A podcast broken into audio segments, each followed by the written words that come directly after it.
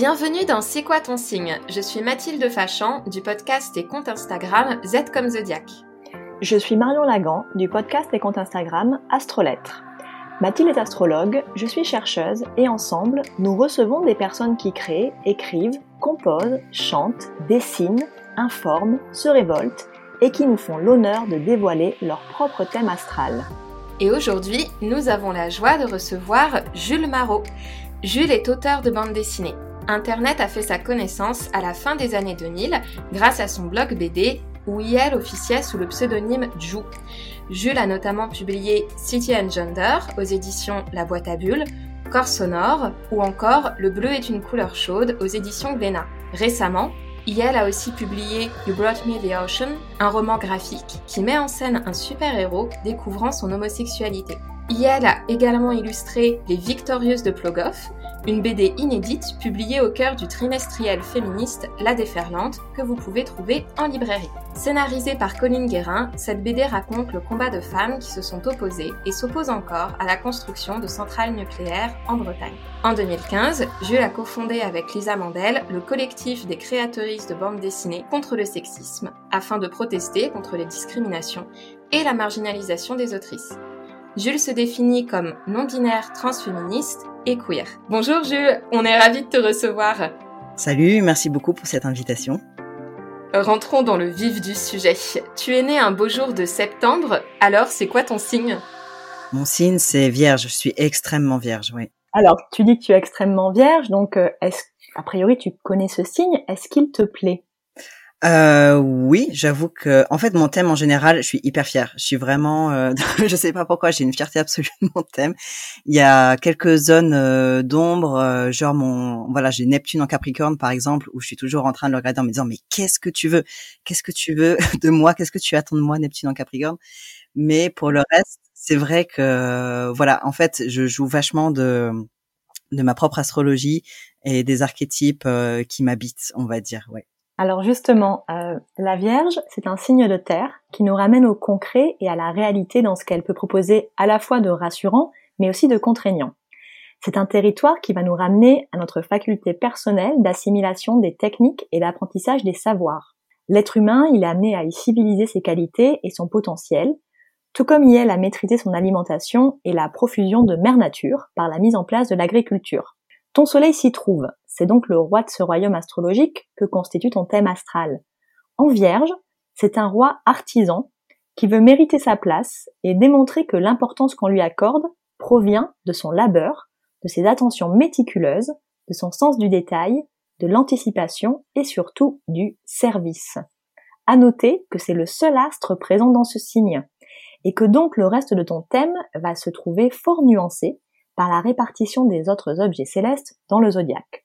Bon, on va pas faire genre qu'on n'a pas vu toutes tes super BD Instagram en rapport avec l'astrologie. On y voit, on y voit notamment apparaître Beyoncé, qui partage ton soleil en vierge et ton ascendant balance, ou Barack Obama.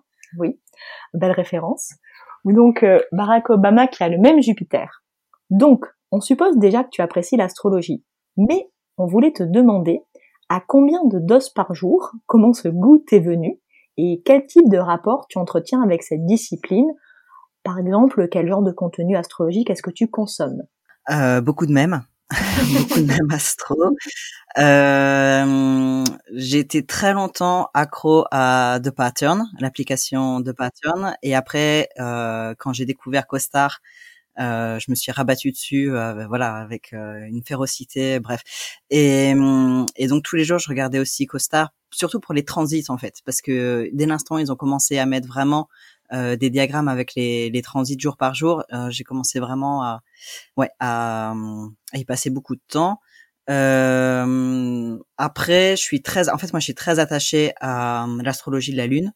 Et mmh, donc je suis très centrée là-dessus aussi, c'est-à-dire que longtemps, enfin longtemps, pendant deux trois ans, j'ai tenu moi-même en fait une newsletter secrète ah d'astrologie de la lune, voilà. Et je viens de la clôturer en fait avec la lune en Scorpion, la lune en Scorpion de cette semaine, et, mmh, parce qu'on enregistre euh, fin avril. Euh, et donc euh, ouais, je suis très attachée en fait à la lune. Et, mmh, et, généralement, ce que je dis à propos de ça quand j'ai des sceptiques en face de moi, c'est que comment croire en fait que la Lune puisse avoir une telle influence sur les océans, les marais et sur le cycle menstruel de la moitié de l'humanité et pas sur les humeurs en fait. Donc euh, oui, je, je, suis très attachée à la Lune. Voilà. Bah, c'est ce que tu viens de dire sur la Lune. C'est très intéressant parce qu'on on est fait à majorité d'eau, les humains. Donc quand tu dis effectivement les humeurs, euh, un petit peu avec l'expression qu'on retrouve au Moyen Âge, hein, le spleen, la bile, on est fait d'eau. Donc si la Lune effectivement affecte les marées, euh, qui sont des cordeaux bien plus larges que les nôtres.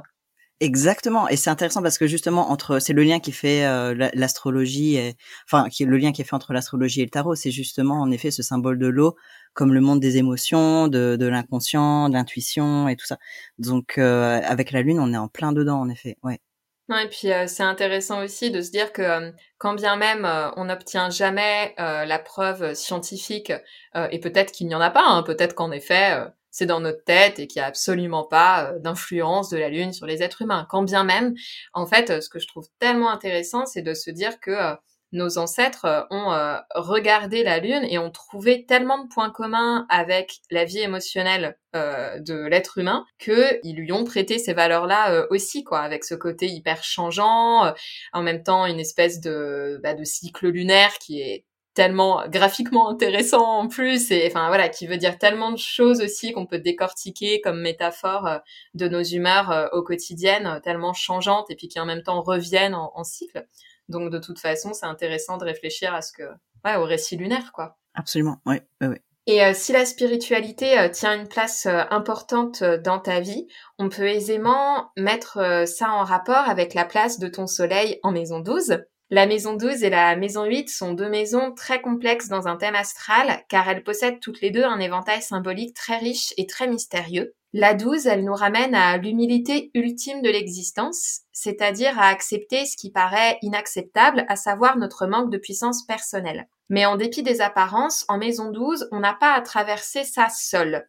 Sur nos radeaux de la méduse à la fois intime et universelle, on peut bénéficier de cette connexion particulière à l'univers celle qui vient par la philosophie, la spiritualité, la foi, bref, tout ce qui nous permet, dans des moments euh, d'impuissance pas très agréables à vivre, à lever les mains en l'air et à s'en remettre à quelque chose de plus grand que nous. Et euh, la maison 12, elle évoque euh, la beauté de l'abandon, du renoncement. Donc c'est vraiment une maison qui est particulière parce que c'est une maison de fausses défaites, où les sensations d'échec se dissolvent pour créer un passage et une arcane entre nos horizons terrestres et une transcendance mystique tout est intéressant en astrologie, mais un soleil en maison 12, c'est toujours particulièrement intéressant. Et, parce que franchement, moi je, je, trouve toujours c'est c'est vraiment une dramaturgie intéressante parce que c'est comme si le roi de ton thème astral, il décidait de rester en coulisses, d'admettre une forme d'impuissance qui va complètement à l'encontre des mythes virilistes solaires selon quoi la volonté personnelle peut venir à, à bout de tout. Et le soleil en maison 12, il va trouver des ressources miraculeuse dans la solitude ou sinon dans la dévotion, soit à des divinités, soit à une euh, cause euh, entre guillemets perdue parce que impossible à prouver, soit dans le soin de celles et ceux qui sont laissés pour compte. Et l'association de la douze et de la Vierge, ça évoque la dévotion artistique, mystique ou sociale grâce à des rituels, grâce à des patterns qui ouvrent la voie vers une maîtrise de ce qu'on n'était pourtant pas destiné à maîtriser sans te connaître ou plutôt en ne connaissant de toi que ton parcours public, on croit avoir euh, deviné que euh, le succès ou un certain accès à la célébrité, dans certaines conditions compliquées, a pu apporter aussi son lot de difficultés et que tes choix euh, éclairés ont peut-être permis de préserver ce qui était précieux pour toi. Comment est-ce que tu vis ce soleil en, en vierge et en maison douce du coup? Écoute, euh, c'est exactement comme tu viens de, de le décrire, c'est-à-dire, alors moi j'ai beaucoup d'amour pour cette maison 12 en fait, euh, parce que c'est en effet comme tu l'as dit, la, la, voilà la maison du du mystique quoi. Et hum, et à la perspective que tu tu as amené, moi ce que je trouve aussi graphique en fait de penser à un soleil en maison 12 comme c'est une espèce de cave sombre. Euh, c'est comme si tout ce qui était au fond de, de, de cette cave, tout ce qu'on cherchait à, à réprimer, le soleil venait euh, mettre sa lumière là-dessus, tu vois, empêcher de cacher dans les coins euh, ce qu'on voudrait euh, pas affronter en fait, psychologiquement, émotivement, spirituellement, etc. Et donc c'est vrai que je me laisse peu de, je me laisse peu ces occasions-là en fait. De, je suis toujours dans, j'ai besoin d'affronter les choses euh, tout le temps et d'aller euh, euh, vers mes peurs, de toujours me diriger vers vers ce qui me fait peur et de d'affronter ça. Et euh, c'est vrai que je suis quelqu'un de très solitaire. je suis vraiment genre le profil insecure avoidant. Euh, c'est clair. Et, euh, et je suis dans un sabotage permanent de euh, ma célébrité aussi. Donc euh, c'est vrai que quand mon premier livre a été adapté au cinéma euh, par Abdelatif Keshish, donc La vie d'Adèle, c'est vrai que voilà, ça a apporté beaucoup de lumière et d'ombre à la fois en fait cette exposition là. Et j'aurais pu, je pense, surfer la vague un maximum et, et ma vie aurait pris un autre chemin et dès l'instant où j'ai commencé à faire de la télé ou de la radio, en fait, ça m'a complètement dégoûté. Et, hum, et donc, euh, j'étais dans une espèce de sabotage de, de ces expériences-là. Et je pense qu'en effet, c'est exactement à cause de ce que tu viens de décrire, de ce soleil en Vierge Maison 12. Et euh, la notion du service, en fait, la notion du service, elle est vraiment très forte du rituel, en effet, et euh, comme tu l'as dit, de la dévotion, et de me demander tous les jours au service de quoi je suis et pourquoi. Et, euh, et c'est vrai que peut-être le, rapport à l'ego aussi est, est, mis à mal par cette maison 12. Euh, mais il est mis à mal aussi par ma lune en maison 8, du coup. Ouais. Je pense qu'il y a les deux, en, à la fois le soleil et la, et la lune. De toute façon, la lune reflète la lumière du, du soleil aussi. Mmh, elle, mmh, elle, mmh. émet pas sa propre lumière. Mais hum, ouais, il y a, je pense, il y a, il y a quelque chose de très triggering souvent dans ma vie sur cette question de, de l'ego, en effet il y, a un, grand écart dans ce soleil en maison 12, mais euh, qui est justement passionnant parce que finalement c'est c'est un soleil qui refuse de se laisser instrumentaliser. Oui. Parle de ta réaction euh, que ça t'a que t'as pas du tout aimé euh, la partie d'aller faire de la promotion, j'imagine, enfin en radio et en télé, si je te comprends bien.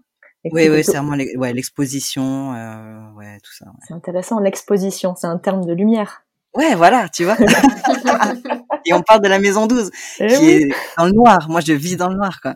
je suis photosensible à mort. ah oui, mais l'exposition, refuser d'être révélé comme un, négatif et non, non, non, je veux pas qu'on révèle ce qui se, ce qui, euh, ce qui est là, ou en tout cas pas euh, sans qu'on me laisse le choix de le faire comme je veux et quand je le veux. Mmh.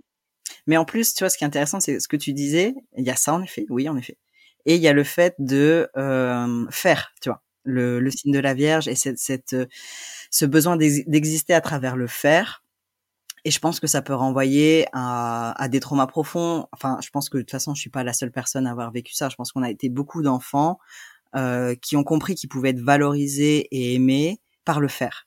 C'est-à-dire, je peux recevoir de l'amour non pas parce que je suis moi, et moi je mérite de l'amour euh, intrinsèquement, mais euh, je mérite l'amour si je fais ça, ça, ça, ça, ça, ça.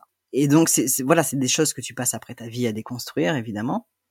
Euh, mais c'est intéressant de retrouver ça en astrologie justement et de pouvoir réfléchir à ça et l'influence de ça à travers euh, l'astrologie en effet. C'est vrai que le, le, le, signe de la Vierge, euh, quand le Soleil s'y trouve, on est vraiment sur l'idée de se légitimer par le mérite en fait, et se légitimer par euh, euh, son apprentissage technique, euh, son apprentissage par le travail. C'est très juste ce que tu viens de, de dire, ouais. Mm. Mm. Donc comme le disait, euh, comme on le disait plus haut, en fait, tu n'as que ton Soleil dans ce signe de la Vierge, et ton thème présente un petit amas de planètes dans le signe du Lion et toutes les planètes euh, personnelles en fait, c'est-à-dire euh, Mercure, ton messager intérieur qui va symboliser ton mental, ton expression, qui se trouve conjoint à Mars, qui lui est donc euh, ton soldat intérieur et ta capacité d'action, ton agentivité en quelque sorte, ce qui va indiquer que s'exprimer chez toi, c'est aussi une forme de partir au combat. L'idée vraiment de les mots, l'expression, quelle que soit la forme qu'elle prend, c'est une, c'est une forme d'arme. Je vois pas du tout de quoi tu parles.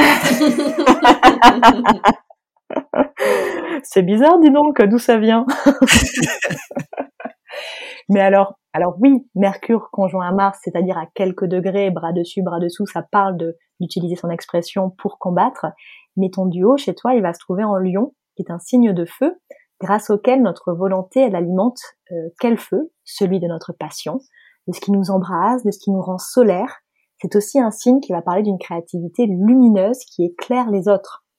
Euh, enfin, Il se trouve aussi en Maison 11, qui est un atelier qui est dédié aux projets d'envergure, qui réunissent beaucoup de personnes, œuvrant ensemble autour d'une utopie collective, d'un idéal partagé. Donc l'association de la Maison 11 et du Signe du Lion, euh, dont les thématiques sont complémentaires, elle indique que tes prises de position et ton parcours personnel, ils servent à une œuvre qui n'appartient pas seulement à toi. Alors, est-ce que c'est la façon dont tu ressens ton activisme et ton militantisme? Exactement. En fait, j'arrête pas de dire que je suis vecteur. Donc, euh... la maison 11. voilà. Ah ouais, non mais on y est, on y est carrément. En plus, je suis en plein retour de Jupiter en, ce moment, donc euh, c'est, je, suis à, fond sur euh, sur ces problématiques-là, et c'est exactement ça. Ouais. Et comment est-ce que par euh, donc le lion, c'est la création, la créativité, et c'est à la fois euh, on crée, on commence par créer pour soi en lion, mais ensuite pour le montrer aux autres. Toi, comment tu articules cette manière de te faire plaisir tout en passant un message? Ah, c'est drôle que tu dises ça parce que je considère qu'en fait, quand on écrit, quand on crée, il faut absolument pas euh, penser au lecteur.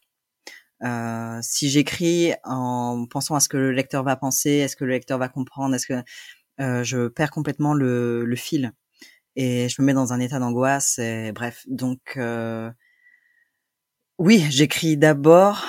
En fait, la, la, première question que je me pose quand j'écris, c'est pourquoi il y a que moi qui peux raconter cette histoire? C'est qu'est-ce que moi, avec mon vécu, mon expérience, mon bagage, euh, je peux exprimer de particulier à travers cette histoire? Euh, je dis histoire parce que je parle de bande dessinée là quand quand je quand je dis ça. Et euh, et en fait, qu'est-ce qui éventuellement manquerait Qu'est-ce qui peut manquer dans cette histoire pour que moi j'y croive? Euh, Et s'il manque des choses, euh, voilà. En fait, c'est comme ça que je raisonne. Je sais pas si c'est clair ce que je dis. Non, c'est très clair. Et, et donc après, je le fais lire. C'est-à-dire que je publie jamais quelque chose, que ce soit un dessin, un texte, euh, ou une bande dessinée sans avoir euh, des avis extérieurs. Donc malgré tout, même si ça part toujours de moi-même, de la nécessité personnelle de euh, et le feu intérieur, il y a vraiment vraiment, enfin tu vois, si je crois pas en une narrativité, une histoire, je ça m'intéresse absolument pas de de d'aller en euh, de, de, la publier. Et s'il n'y a pas un fond politique aussi donc on retrouve aussi en effet la maison 11 euh, je me je m'ennuie très vite. Et, euh, mais dans tous les cas je fais toujours relire.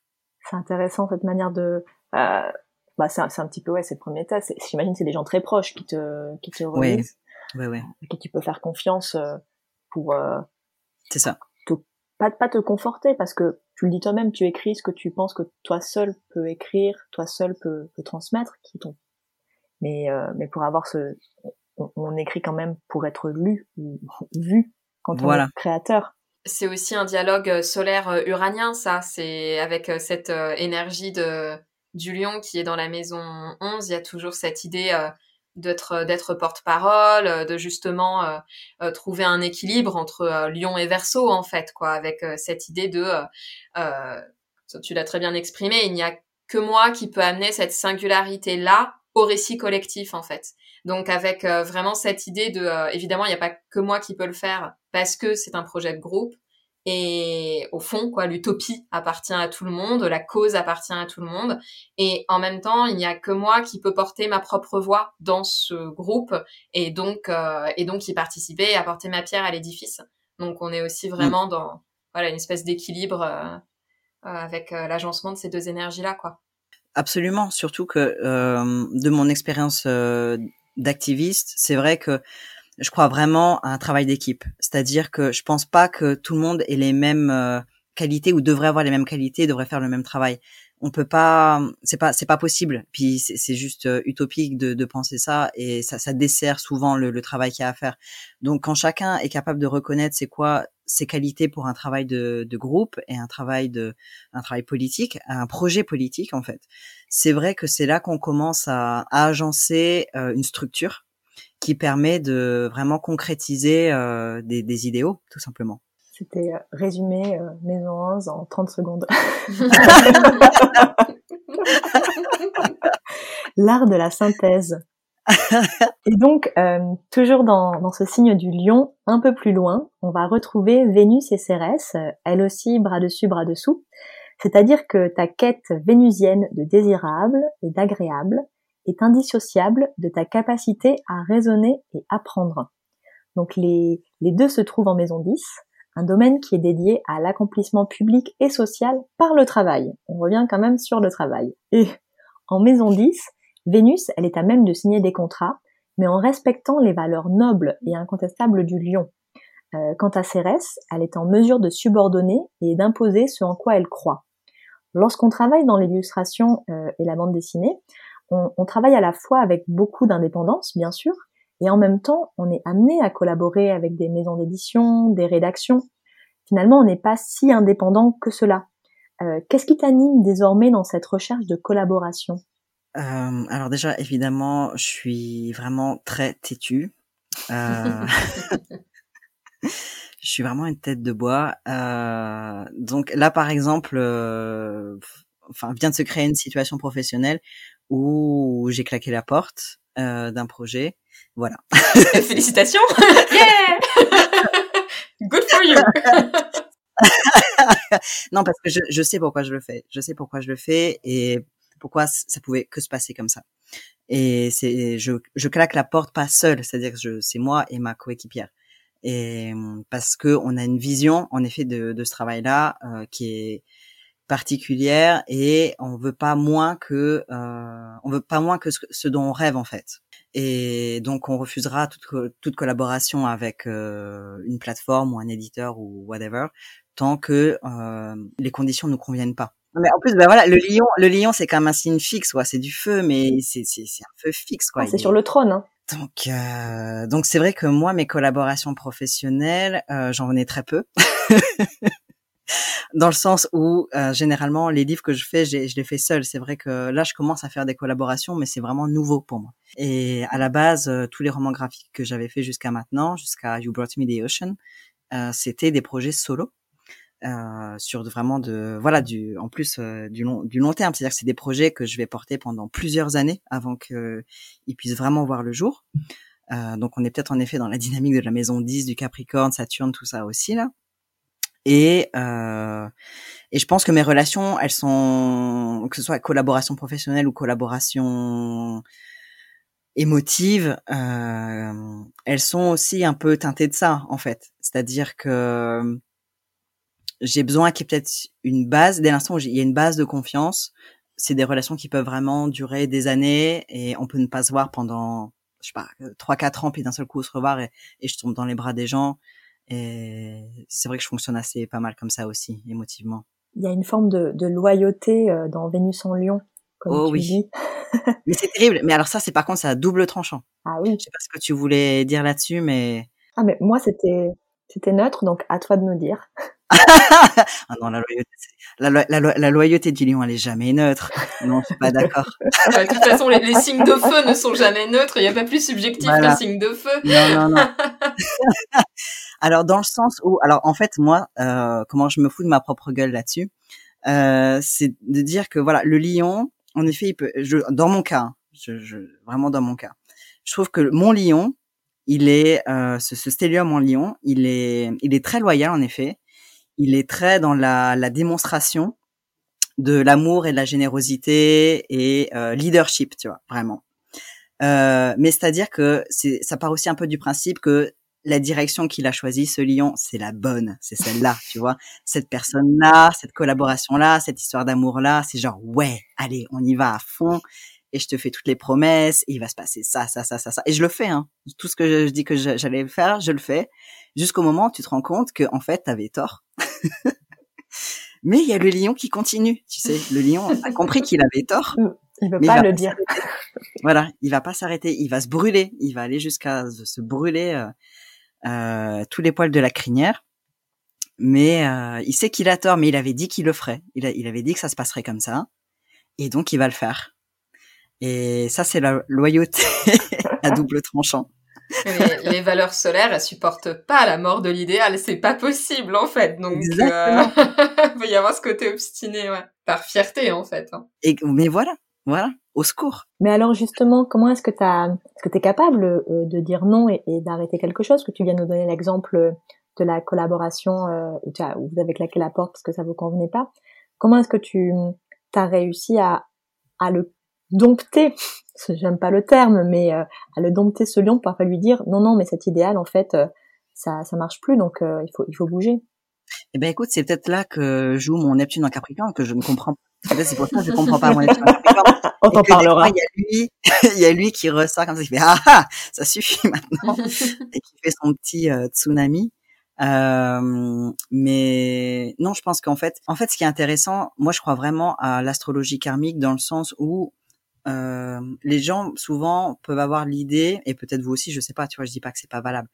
Mais communément, on peut penser que l'astrologie, c'est genre une prédétermination de comment va se passer ta vie et de euh, toi tu vas agir comme ci comme ça parce que tu as tel placement, etc. ou parce que tu as tel transit.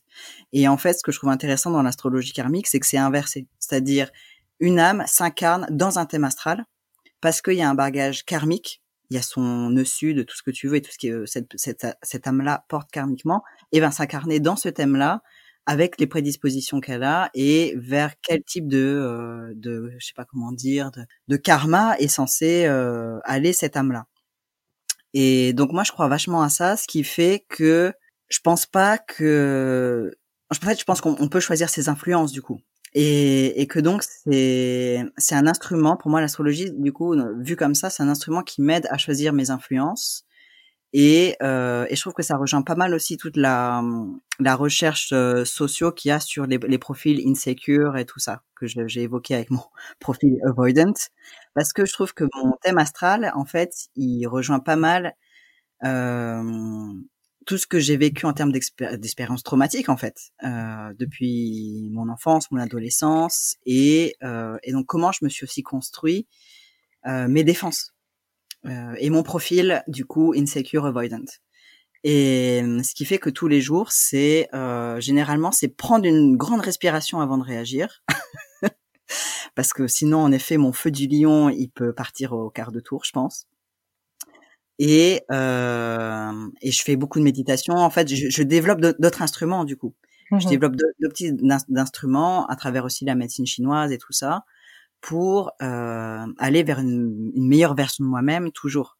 Et avec cette notion de service aussi, qui est de la Vierge en maison 12 toujours présente. En plus, euh, on n'avait pas euh, à la base, parce qu'il faut, il faut toujours qu'on fasse des choix dans le, fil conducteur, et euh, on n'avait pas prévu de te parler de ton Neptune, mais du coup, je pense que c'est maintenant le moment de d'en parler, puisque en effet, ton, Mars et ton Mercure, qui sont en Lion, forment en effet un beau trigone, hein, un trigone un peu sur les aspects un peu magiques, les trigones avec Neptune qui est en Capricorne, sachant que c'est ça fait partie des exceptions, euh, exceptions qui confirment les règles astrologiques. Hein. C'est-à-dire que normalement, c'est une c'est une anomalie entre mille guillemets, hein, je le dis avec malice. Ton Mars et ton Mercure sont quasiment en Vierge et c'est pour ça que ça devrait bien fonctionner avec Neptune en Capricorne.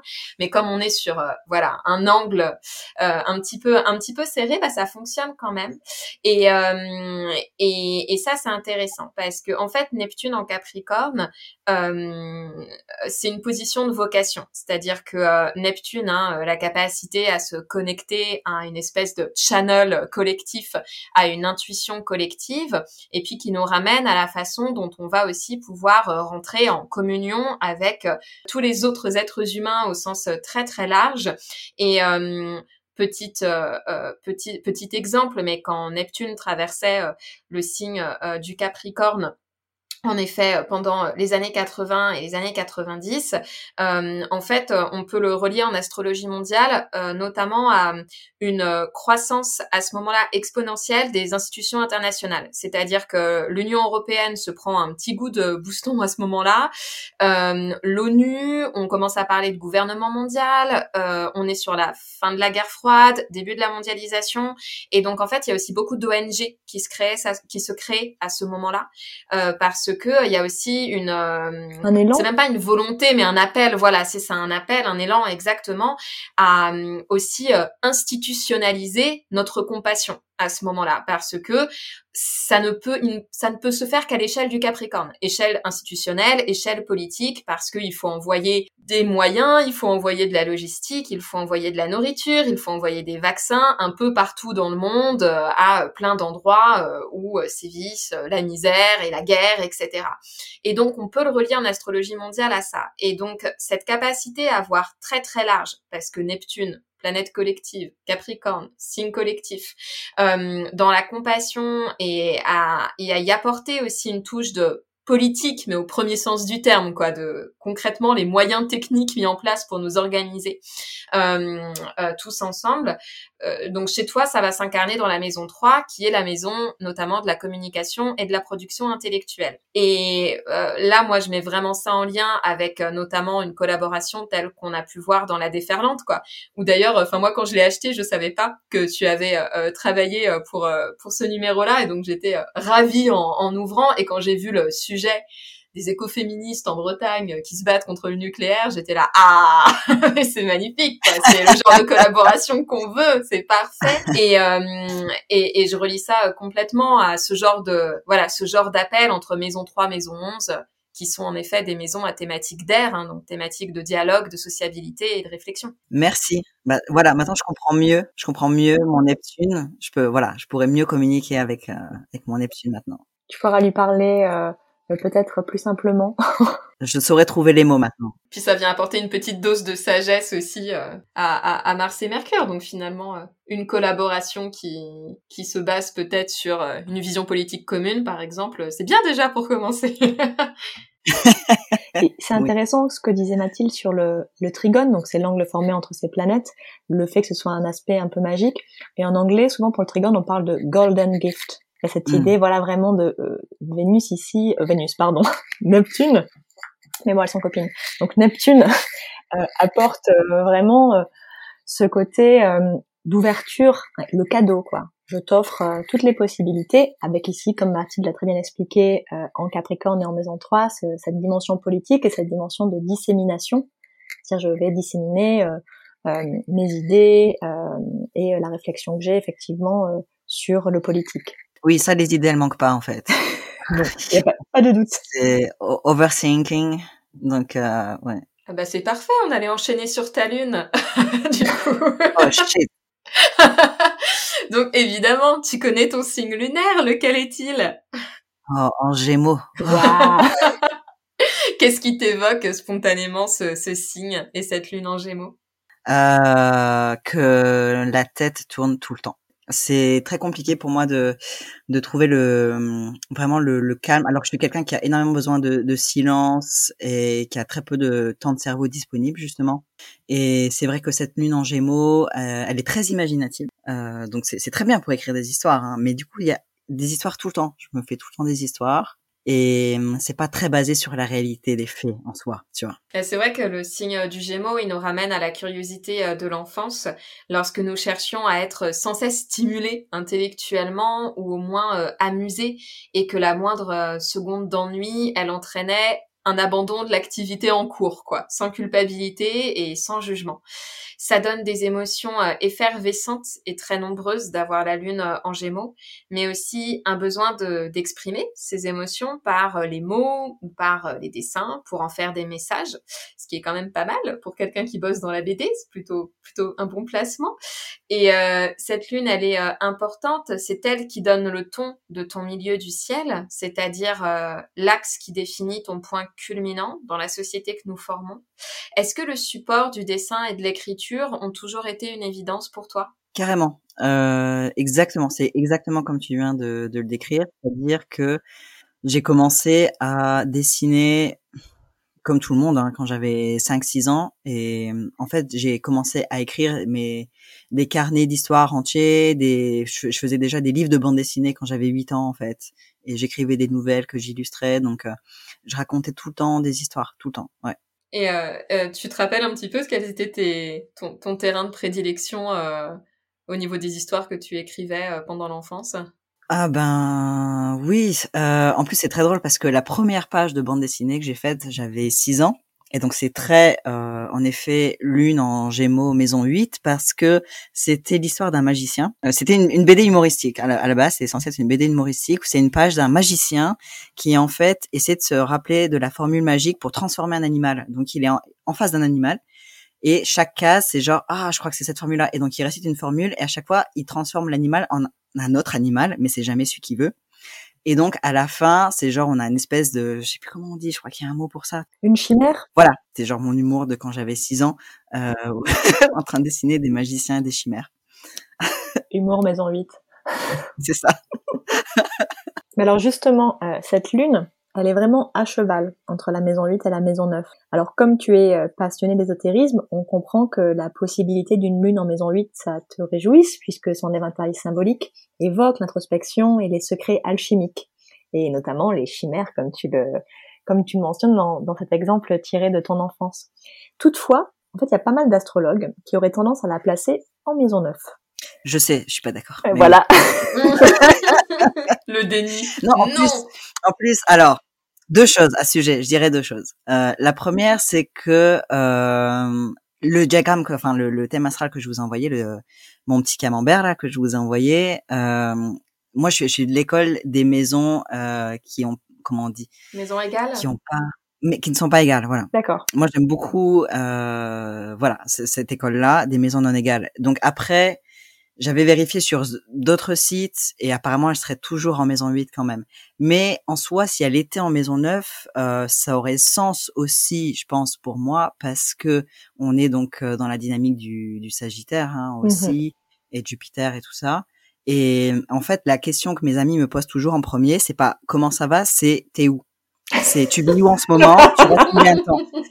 Tu vis où en ce moment, tu restes combien de temps? Et, et donc, je pense que c'est très lune en maison neuve quand même. Mais tu sais que c'est pour l'anecdote, quand on a pris rendez-vous avec toi, je demande à Mathilde et je lui dis, mais tu penses pas qu'il va y avoir un problème de décalage horaire?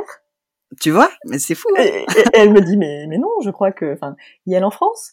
Et je dis, mais t'es sûr Mais non, je pense pas, moi. et eh ben, même ma mère, même ma mère, elle sait pas. T'inquiète, personne sait. Personne sait jamais où je suis. Et, et d'ailleurs, euh, souvent, quand j'ai besoin de ma, en fait, j'ai fait beaucoup de, de thérapie EMDR euh, depuis l'année dernière, et donc c'est une technique qui ressemble un peu à, à l'hypnose. Et, et, donc on te demande euh, quand tu fais ça de euh, déterminer c'est quoi ta safe place. Donc c'est quoi ton ton lieu de refuge en fait, où tu vas te visualiser quand bref peu importe. Et donc il y a des gens pour qui ça serait genre leur chambre ou leur maison d'enfance, enfin tu vois des, des, lieux familiers. Et en fait moi c'était genre ok en haut d'une montagne où il n'y a pas de réseau, où personne ne sait où je suis. Et enfin, Neptune en Capricorne, quoi. Soleil Complètement. et donc, tu vois, c'était genre euh, loin, quoi, loin dans un paysage, euh, voilà, ouvert, etc. Ouais, et en même temps, au sommet d'une montagne, il y a une position euh, presque de guide qui revient un peu à la maison neuve, qui est intéressante parce que cette maison, comme tu le disais, c'est les énergies du Sagittaire, donc elle est dédiée à la conquête du monde par le voyage et par l'accès aux connaissances, donc à la culture et au savoir. C'est une position en fait qui est typique chez les personnes qui sont très intéressées par l'aspect culturel des croyances, mais aussi par le graphisme, qui est un champ à la croisée de nombreuses données esthétiques qui sont purement culturelles en réalité. Euh, donc, est-ce que tu te retrouves quand même, tu as commencé à nous en parler, euh, est-ce que tu retrouves cette dimension d'intérêt esthétique dans ton intérêt pour les oracles, le paganisme et ta spiritualité au sens large? Ben, on rejoint ce que je disais tout à l'heure euh, en, en, considérant vecteur, c'est-à-dire que euh, oui. Euh, en plus, moi, j'ai Chiron, je crois, là, en Maison Neuve. Tout à fait. En Gémeaux, moi, je vois Chiron comme. Euh, enfin, après, je sais pas ce que vous en pensez, mais je le vois toujours un peu comme quelle est la blessure à à guérir en fait, en quelque sorte, en termes de placement. Et et je pense qu'il y a il y a de ça. Euh, les gens viennent me consulter aussi pour mes qualités de ce qu'on pourrait dire euh, définir comme psychique. Et ça me demande aussi pas mal de, de travail personnel, de nettoyage en fait. Euh, c'est pour ça que hier, bah voilà, j'ai dû faire un, un, un, traitement énergétique aussi pour faire un, un, reset du corps et des informations, parce que euh, oui, je suis carrément, je baigne carrément là-dedans, quoi. Ah ouais, donc t'as as des personnes qui viennent te consulter pour euh, pour que tu les aides? Euh, tarot, essentiellement tarot. Après là, j'ai beaucoup réduit cette année parce que justement, il y a des interférences entre bas astral et haut astral et mes relations avec les deux. Et donc là, je suis le, corps a lâché en fait, en quelque sorte, ces, dernières semaines euh, pour diverses raisons. Et, et donc, je commence un peu à mettre le doigt sur le problème. Et, et donc, je suis en train de revoir mes connexions avec euh, avec ces mondes-là et les échanges en fait, les échanges euh, d'énergie et comment essayer de trouver un moyen à pouvoir performer ça, à pouvoir être du, donc justement au, service des autres euh, avec ces outils-là sans que mon corps soit nourriture. Et là, ça devient compliqué. Là, c'est là où il faut vraiment que je trouve euh, mes clés, en fait. C'est la, c'est la quadrature du cercle. Ce, pour, parce que servir les autres, ça passe avant tout par se servir soi. Parce que tu peux pas euh, recevoir et donner si toi-même, tu n'as pas un équilibre, en fait. Physique autant que mental, émotionnel, moral, tout est, tout est compris. Et c'est ce qu'on oublie souvent avec euh, euh, les créatrices, euh, les gens qui sont dans l'ésotérisme, c'est qu'on reçoit beaucoup et qu'il faut filtrer et que ça prend du temps en fait, ça, ça touche le corps. Exactement. Oui, oui. Non, parce qu'on est incarné. On est incarné ici, donc euh, c'est voilà, c'est à travers ce corps-là, à travers cet instrument-là qu'on qu'on avance, quoi. Donc oui, non, non, mais c'est sûr que c'est fatigant et puis du coup c'est normal que cette euh, pleine lune en Scorpion, elle t'ait elle t'ait impacté. Euh, et c'était drôle que tu utilises le terme de nourriture, que mon corps soit nourriture. On est vraiment sur un thème Scorpion-Taureau. Ah oui, et puis un thème euh, oui. sacrifice. Hein. Oui, oui. Non, mais de toute façon, cette dynamique de la pleine lune, moi j'y étais déjà depuis plusieurs semaines. En effet, je baignais déjà dedans complètement et ah mais elle, était ultra puissante, euh, j'ai trouvé. Euh, il y avait vraiment, enfin après euh, ça dépend des gens et puis il y a d'autres choses, toujours il y a des circonstances extérieures, mais il y avait vraiment un côté de transformation. Moi je sais j'avais des mots, j'ai des mots de tête comme j'en ai jamais eu et je me suis dit bon il y a, y a du nettoyage mental qui est en train de se faire et physique. Donc non c'est passionnant et, et, le corps comme le dit Mathilde cette la complémentarité de Taureau Scorpion c'est très intéressant comment tu passes de nourriture à sacrifice et physique dans les deux cas. Oui, c'est ça. En plus, moi, j'ai Scorpion pour moi, c'est c'est ma maison 2, donc euh, les ressources. euh, et donc euh, ouais, c'était vraiment ça qui était qui était touché de plein fouet en effet. Ouais. Et en plus, t'as Saturne bah, en Scorpion et en maison 2, donc euh, on revient quand même au côté. Je, je prends beaucoup sur moi et sur mon corps. Alors parlons de ton ascendant en Balance. L'ascendant symbolise notre comportement au quotidien, le costume que l'on porte pour se définir par rapport aux autres. Donc chez toi, il tombe dans le signe de la balance, qui est un signe d'air, qui célèbre l'entente, la rencontre à mi-chemin, la médiation, l'empathie qui permet la tolérance. On est sur une énergie beaucoup plus détendue et sociable que tes énergies en lion, en carré avec Saturne en scorpion, justement.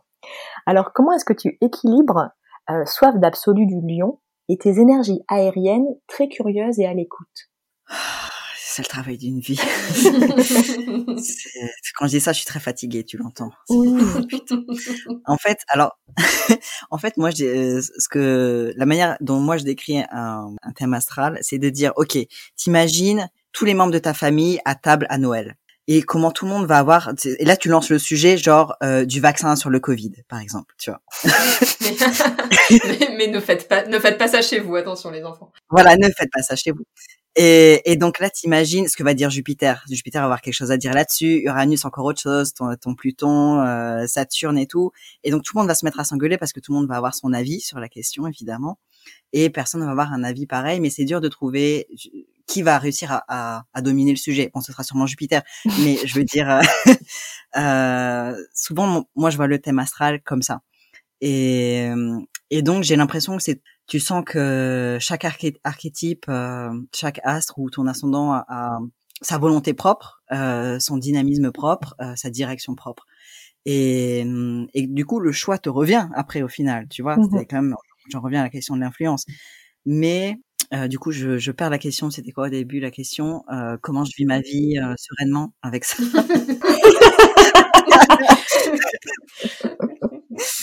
euh, Écoute, je vis ma vie sereinement avec ça en croyant que euh, quand les gens disent que plus on vieillit, plus on va vers son ascendant, je, je, je me voilà, je, mon, mon, espoir se raccroche à cette croyance-là que je serai de plus en plus balance en vieillissant, que ça va aller mieux Et après la balance, en fait la balance, elle déteste le conflit aussi. Elle est voilà dans, son, son monde vénusien.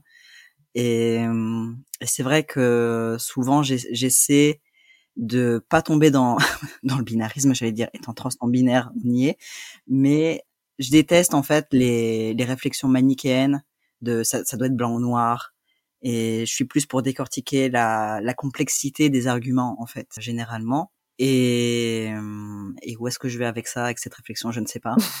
euh... mais c'est la balance aussi. On continue, on réfléchit. Et au fait, mais il y, a plus de conflit. Il y a plus de conflit, vous voyez. c'est ça.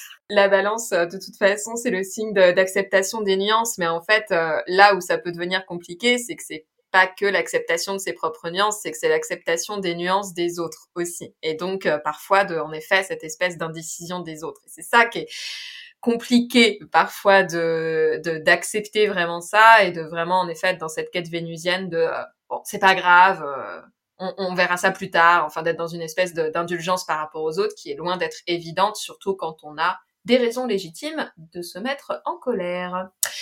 Donc euh, c'est vrai que c'est tout un parcours à mettre en place quand on a un ascendant en balance avec d'autres énergies beaucoup plus beaucoup plus tranchées, on va dire, dans le reste du thème. Quoi. Je plus sois. Oui. Si tu l'acceptes, pour terminer cet entretien, on aimerait bien évoquer euh, le sujet de la transidentité dans le cadre de ton thème. Il s'agit d'un parcours qui est à la fois très intime et en même temps éminemment politique, bien sûr. On peut trouver des résonances à ce cheminement à la fois par la position de Jupiter en verso et en maison 4, qui allie une position très avant-gardiste de Jupiter, qui vient bousculer les codes établis, dans cet atelier de la maison 4, qui est dédié au foyer, à l'hérédité, à ce qu'on fait des traditions transmises pendant l'enfance, entre autres choses. Et puis on retrouve aussi euh, Pluton scorpion qu'on a évoqué tout à l'heure, qui est un astre euh, hautement contestataire et transformateur dans ta maison 2, qui est, on l'a évoqué, lié aux propriétés et aux ressources, qu'elles soient financières, foncières, mais aussi corporelles. Est-ce que tu as, euh, euh, c'est une question, mais on pense que en effet tu l'as déjà fait, mais est-ce que tu as, euh, comment est-ce que tu as pu relier le sujet de ta transition à ton thème astral et de quelle manière? Alors c'est drôle parce que, alors déjà je tiens à dire que mon Jupiter, du coup, selon si on considère les maisons égales ou inégales, il est un peu schizophrène entre maison 4 et 5. Là-dessus, étant plein de contradictions, j'estime en ce moment d'avoir un retour de Jupiter en maison 5. Mais bon, la maison 4 est mise à mal depuis, depuis 2020. Moi, en fait, ma maison 4, c'était vraiment tout 2020, quoi. La question de la maison, euh, d'ailleurs, j'ai déménagé, enfin, de la famille, de qui, avec, avec qui faire famille, communauté, etc. Ça a été euh, le, voilà, tout ce qui a été euh, nettoyé l'année dernière avec la, la conjonction qu'on avait en Capricorne.